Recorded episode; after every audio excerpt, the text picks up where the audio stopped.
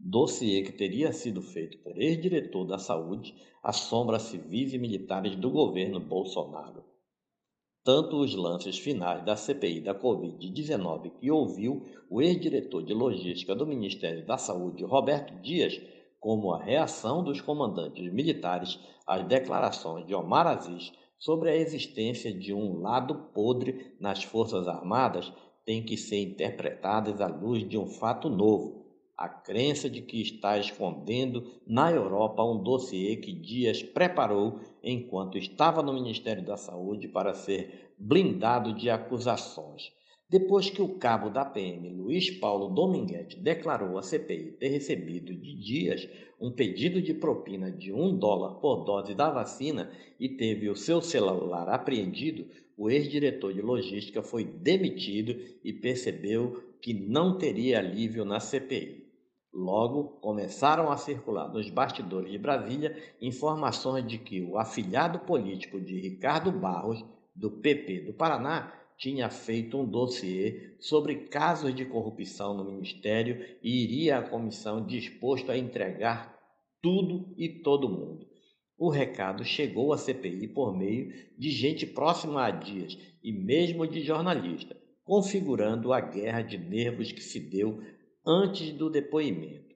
Quando Dias se sentou diante dos senadores, a expectativa dos membros do G7, o grupo de oposição e independente que comanda a comissão, era de que ele fizesse como o deputado Luiz Miranda ou o PM Dominguete, que, cedo ou tarde, fizesse alguma revelação bombástica.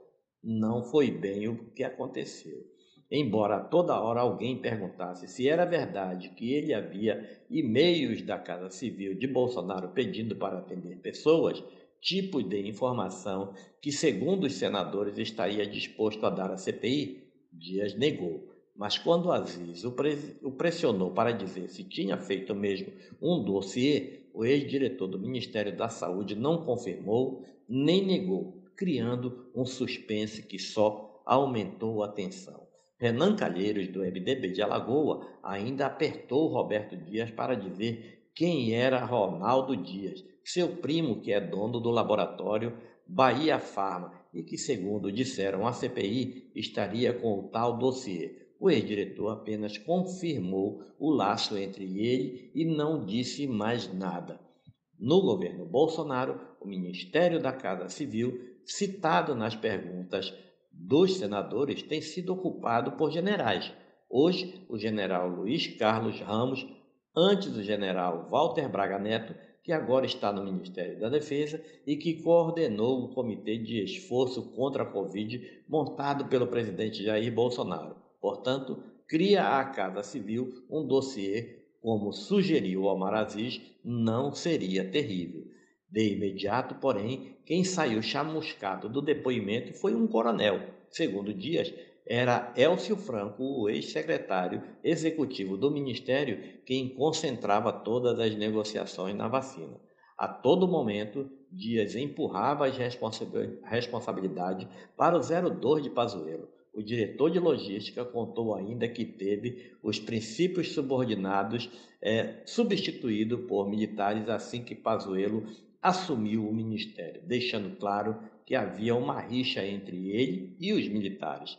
Nas palavras de um membro da CPI, bastante experiente em ocupação de espaço no governo, os militares chegaram ao Ministério da Saúde e constataram que o relatório e o território já estavam ocupados pelo Centrão.